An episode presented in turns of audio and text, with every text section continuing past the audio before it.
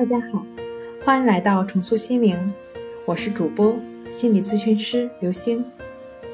今天要分享的问题是如何运用森田疗法顺其自然的核心治疗强迫症。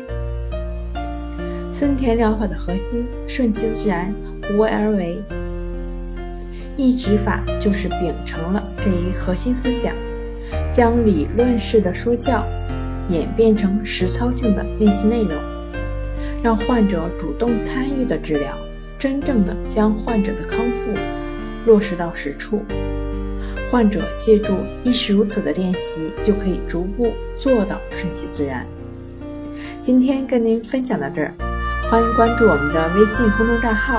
重塑心灵心理康复中心，也可以添加幺三六九三零幺七七五零与专业的咨询师对话。那我们下节目再见。